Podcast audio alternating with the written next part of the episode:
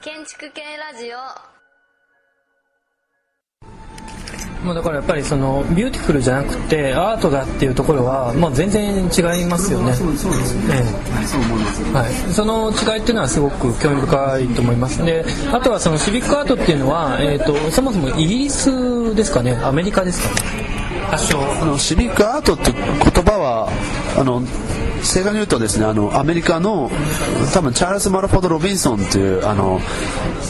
まあ、あの元々ジャーナリストの人ですけど後にあの都市計画の大会になる人ですけど彼があのモダンシビックアートっていう言葉であの使ったのがあの多分最初だというか多分シビックアートって言葉は昔からあったかもしれないけども彼らがそこにモダンっていう言葉を加えて現代的な意味でシビックアートのあの意味を解くんですね。で彼のその本はもちろんその都市デザインの技法をたくさん述べてますけど同時にさまざまなですね世界各国のそのアソシエーション市民の結社によるあの自分たちの環境改善の運動の総体を捉えようというそういう本を出すんです。でそれがあの一番重要だったかそこがシビックアートのまさに理念の。でそれが後にまず英語圏のイギリスに伝わりでその後またベルギーとかに伝わるという話になります。えーとまあ、そのシビックアートに関して僕詳しいわけじゃないんですけども一つはあの要するに、えーとえー都市計画に関する教科書的に扱われた書物があるとそれはその1922年に書かれた本がアメリカのウィトルビウス、えーアメリカの、えーシビックアートのハンドブックっていう本らしいんですけども、えーとまあ、それを、えーさらに発展されてる形で「えーまあ、ザ・ニュー、えー、ザ・ニュー・シビック・アート・エレメント・オブ・タウン・プランニング」っていう本が、えー出たんですよね。で、まあ、そのアメリカにおいてはやっぱりそのシビックアクトって重要な言葉だと思うんですけどこれこの本はどういうふうに捉えたらあのーヘゲマンっていう今名前出ました。ヘゲマンっていうのはドイツ人ですけどあのアメリカでずっと仕事しするんですけどこの文脈はですねあのアメリカでも実は City Beautiful 運動の後にあの city あのサ scientific とかあるいはえあのえええ effective かな？あのつまりあの効率の都市とかあるいは科学の都市っていう名前でその前の City Beautiful をあのある種否定する運動が当然出てくるんですね。もう少し都市計画を科学しようという。でそれが1910年代から出てきて一気に City Beautiful があの時代遅れになるんです実は。でその City Beautiful が時代遅れになった後にあの10年ぐらいそういう時代が続くんだけどもそれがもう一回やっぱりあの戻しがあるんですね。それが実はヘゲマンが書いた Civic Art。であの Handbook of Civic Art っていうですねあのああの American Vitruvius って本なんですけどそれがあの1922年出るっていうのは実はリバイバルだったんです。アメリカの当時つまりその都市計画が実は科学だって言ってその美とかを否定しようとする動きに対してもう一回ですねいやそれもバランスがおかしいんじゃないかと。もちろん科学は重要だけど同時に美とかそういう問題言っていかないと都市計画のあの意味がなくなるんじゃないかっていうことを言ったのがヘゲマン。でヘゲマンは紙の字」ってをこの本で紹介するっていうそういう本なんです。でそういう意味であの嵐のシビックアートの復活って意味でのヘゲマンとしてはいたんですね。でそれがまた時代があのその後70年80年経った後にあのアメリカでニューアーバニズムっていう動きが出てきます。でこれはあのアメリカの中である種復興的なんだけどももう一度その歩ける範囲であの徒歩圏要するにあのモータリゼーション進んじゃって都市が誘誘拐していく中でもう一度その過去の姿に学んである種歩ける範囲で都市をしかもその我々が知ってたようなあの本当は転んあの転んでだけでなくしてしまったような形でもう一回そのアーバニズムを取り戻そうという動きが出てきてその中でヘゲマンが実はあるいはシビックアートっていうもののその技法なんですけど広場の作り方だとか道路の作り方そういうものが再評価されてきてるんですよ今。でそういう動きがこういう今増田さん紹介されくださったような現現在そういうヘゲマンであるとかあるいはその前にある亀の実手あるいはそのシビックアートを再評価する動きというものと非常にリンクしてる。つまりニューアーバニズムというものとの勃興とすごくこういう話は今近い。だからすごく現代的なアメリカでいうと文脈で捉えることができると思います。まあ、そうするとそのアメリカにおける文脈っていうのは、まあ、クラシックなものあるいはそのごめんなさいクラシックなものっていうと間違いないですけども、えーとまあ、ジってヘーゲマン的なものそれからニューアバニズム的なものつまり、えー、ある意味、えー、ロマン主義的なもの、えー、良い都市を目指そうという、えー、割とナイーブな素朴な運動があるのに対してもう一つの動きっていうのは逆にあると思うんですよね。その動きっていうのはじゃあまあその名付けるとしたら、えー、逆にそのこれが復古的になるような運動っていうのは、えー、何になるんでしょうかね。要するにその19、えーと、1920年代以前に、えーまあ、1900年代1910年代ぐらいですか。あの City Beautiful 運動の後に、えーまあ、それを否定するような運動っていうのは一体それは何だったのかあのそれがまさに実はあの我々が知ってる都市計画なんですけどあのそれは別に悪いことじゃなくて要するに都市計画をロマンティシズムで捉えただけだとこぼれ落ちるものがたくさんあるのは明らかなんですね。例えば貧困の問題であるとか衛生の問題とかっていうのはロマンじゃ解けない問題があってでちゃんとその調査もしないといけない。デザインじゃなくてまさにリサーチをしないといけないみたいなそういうのがあってそれであの出てくるのが1910年代の動きでで日本との考えでいくと日本の都市計画ができるのはその時代なんです。で日本の都市計画はその時代だったから実はその考えを学んでその都市の科学というかですね都市のある種の実用的な部分をが都市計画なんだということでアメリカのですねある教科書とかから学んでできる。でも実はアメリカっていうのはその前にシティビルト運動を持ってたからその後の揺り戻しもあってその2つが常にあの実は両方あるんだっていうんだけどもそれがなかなか日本的にはあの分からなかったっていうのが日本の都市計画の実はある種の一個の不幸でだからこそそこに対して都市部運動が起きていくっていう。だから都市運動っていうのは都市計画日本の都市計画が変えてしまったある時代的な状況の中で変えてしまったものをあの取り戻そうというかあの作ろうという運動だったっていうそういう構図です。ちょっとあの複雑ですけども。あのここれは非常に興味深いと思うんですけどもあのある種要するに都市計画と都市美運動っていうのは対立するものであったと。で、えーと、僕は、まあえーと、ちょっと別の時に、まあ、フランスにいた時にですね林洋二さんっていう人とあの、まあ、都市計画について、まあ、特にフランスの都市計画について、えー、流れを、まあ、ちょっと振り返っていた時があってその時に、えー、注目したのは1910年代と1960年代なんです。でこのの2つには、まあ、ある種の共通点があってその都市計画が発展した時期だと。で、まあ、その1910年代に関して言えば、えーとまあ、植民都市が増えてきた頃ですよね、えーと、要するにその帝国主義によって例えばその、えーまあ、オーストラリアとかもそうですけどもあの、えー、ランファンでしたっけ？ごめんなさい、えー、ランファンじゃないですか。あのそれから、えーと、北アフリカですよね。の、えー、都市計画とかあの要するに、まあ、例えばそのフランスとかイギリスとかが、えー、植民地化を進めるにあたって都市計画というものがどうしても必要になってきてそれで例えば、まあ、フランスの中だと、えーまあ、都市計画に関する、えーまあ、研究所みたいなものができてきたと、えー、それが1910年代であると。それが1960年代に関しては、まあえーとまあ、建築からの寄り戻しみたいなところもあると思うんですけども、えーまあ、そのコルブジェ的な都市計画がこうある種、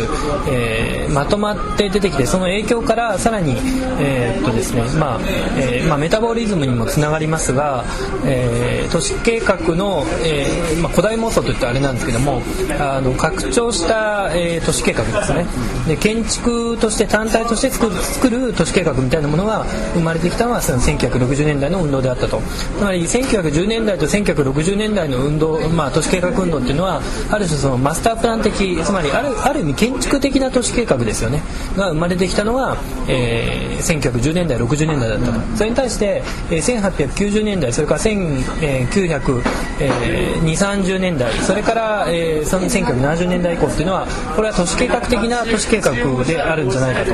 つまりその都市計画は2つに分けられて、今のその都市美運動っていうのは都市計画的な都市計画。それから、えーと、建築に、え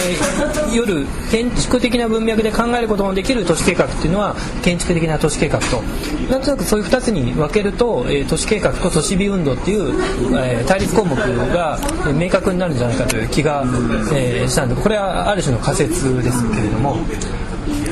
それからちょっと難しいですね。あのでももう少しあの歴史をちゃんと見るとあの多分一つ重要なのはあの戦争だと思っててあの10年代60年代ありますけどむしろヨーロッパにとってはまず第一次世界大戦というものが極めてその都市美運動とあのシビックアウトとかには重要だった。それはあのまあ実はあの第一次世界大戦で我々から取るとあのなあの日本的にはあまりよくわからないけど彼らにとっては最初の大きな戦争で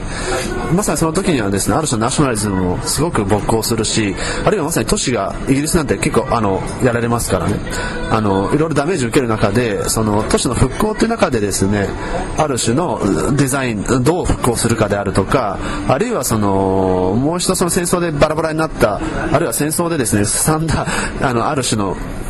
あの都市の精神的なものをどういうふうにそのもう一回あの取り戻すかみたいなそういうのがまずあると思います。だからそのすごく第一次世界大戦の前後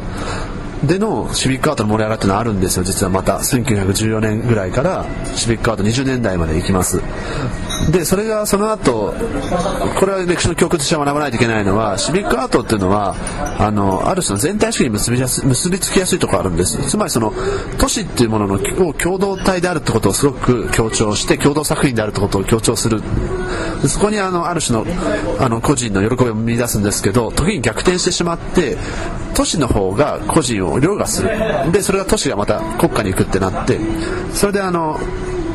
全体主義へと行くんだけども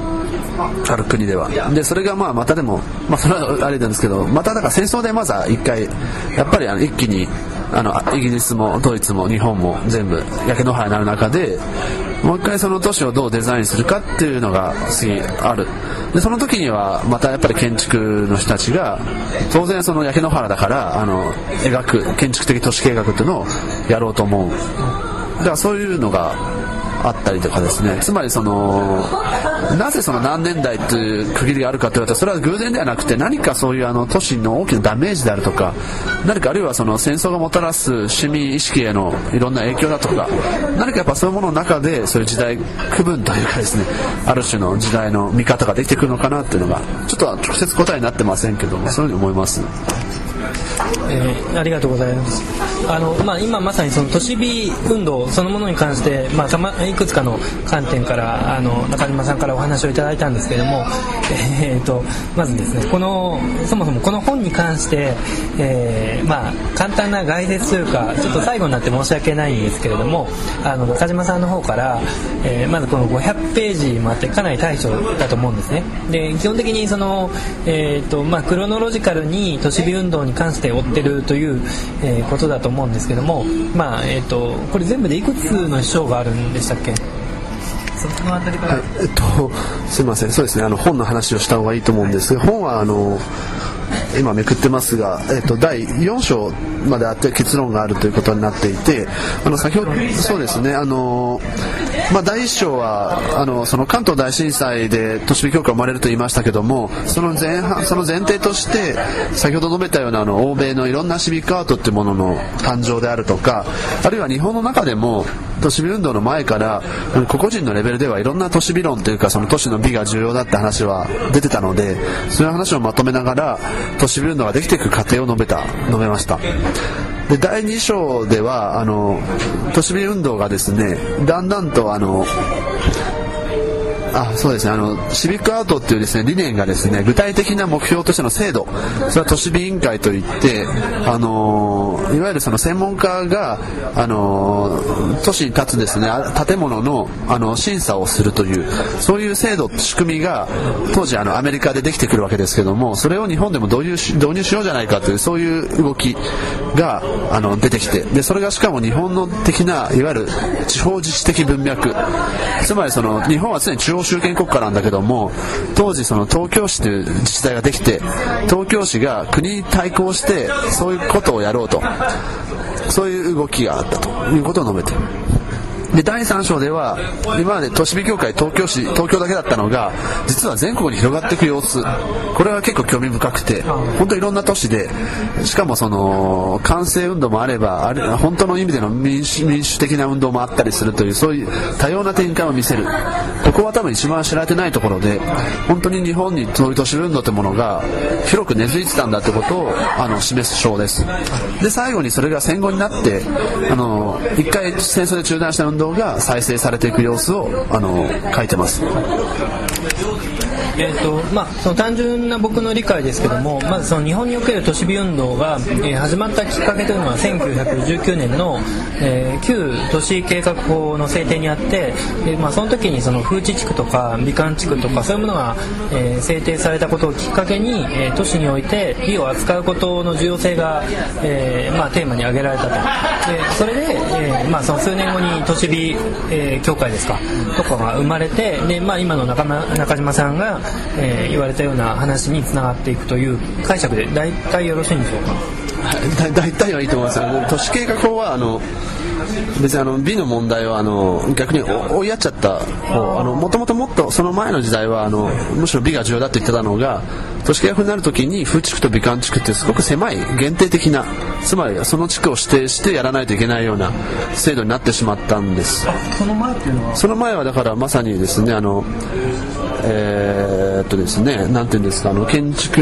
の人たちを中心に都市計画の目的として一つその当然あの機能とか衛星はあるけど美もそれと並ぶぐらい重要だってそういうふうな理解があったのがその都市計画できる時にその美があのこぼろしちゃうんですね。いろんな問題があって。でそれがあって都市計画できるから今のずっとですね景観法できてもなんですけどずっと日本の都市計画の中には美という問題は一個一言も出てこない、まあ、美観地区も今なくなっちゃったんで出てこないんですけど全く出てこないというのがなってる。でそれが関東大震災が起きたからやっぱり一回その都市を復興しなきゃいけないって時にその都市計画家だけじゃなくて幅広い民間の都市研究家だとかあるいは建築家土木家造園家あるいは批評家文学者そういう人たちがえなんで都市計画の中に美が入ってないのっていうことを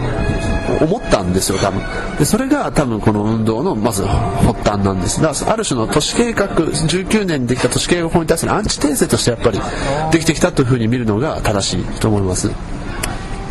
はい、どうもありがとうございました。えっと今日はですね、えー、ここに初田康生さんにも来ていただいてるんですけども、あの初田さんからまああの中島さんの、えー、この都市美運動の本に関して、えー、よければぜひコメントなど伺いたいんですけれども、えー、いかがでしょうか？はい、えー、っとそうですね。あのやっぱり僕もその一人なんですけれどもその中島さんとかと一緒にいろんな共同研究させてもらってはいるんですがやっぱり思うのはやっぱり近年になってその都市計画史研究の中でこういうまあ30代ぐらいの若手の人がやっぱり目立って増えてきているなっていうのを感じているところです。で、えー、まあ、その中でどうして今、まあ、そういうのが再び盛り上がってきたのかっていうのを考えるとまあ、一つは今までの制度史的な都市計画史研究だとどうしても都市づくりのダイナミズムみたいなところがいまいちちょっと伝わってこないと。それに対して今盛んになってる都市計画史研究っていうのは、まあ、もうちょっとその都市史的な文脈だとか、まあ、あと中島さんがやられてるようなその運動的な運動論として、まあ、もうちょっと都市計画史を取り捉えるとそういうのがより伝わってくるしあのビビッドに描けるんじゃないかっていう観点からあの最近盛り上がってるなっていうでその中の,、まあ、あの第1作目の力作みたいな位置づけになるんじゃないかと僕は思ってます。はい、初田さんどうもありがとうございました。えっ、ー、とじゃあまああのこれでですねえっ、ー、とまあの中島さんの本の紹介を終わりたいと思うんですけども、えー、中島さんの方から最後何か、えー、付け加えることとかありましたら。そうですねあのちょっと今日の話でこれを読みたくなったかどうかちょっと微妙かなと思ってるんですけど都市運動をやって初めはあのまさに都市の美について語ってたんですが結局この問題っていうのはあの都市っていうのがどのくらいその一人一人の人にとっての人にとって存在感を持ち得るかっていう話なんです。あの都市運動の本を読んでもらったら分かると思うんですけどいろんな人たちがあの都市についてすごく情熱的に語るというか都市に情熱を持ってすごく大事にして都市がいかにその我々の生活にとって重要なものなのかってことを語ってだからこそ美しくないといけないというような話をするんですね。でこれはぜひあの読んでもらいたいと思うんですけどつまりその都市の、まあ、美が重要かどうかって話ではなくてむしろここでこの本で通ってるのはあの都市っていうのがどれほどまでにあの人々にを魅了するかというかですねどれほどまでの存在感を持ち得るものなのかどれぐらいの可能性を持っているものなのかということを実は語ったつもりなんです。だからそこをぜひあのこの本を通じて読んでもらえたらいいなというふうに思います。ちょっと高いですけどぜひ図書館で借りていただければと思います。えー実は8000円超えるというすごい高い本ではあるんですけれどもあの中島さんの、えー都市に対する非常に熱い思いが、えー込められた本ということであのぜひ、えー興味を持った方には、え買って読んでいただきたいと思っています、えじゃあ今日は中島さん、えそれからはずさんどうもありがとうございました。ありがとうございました。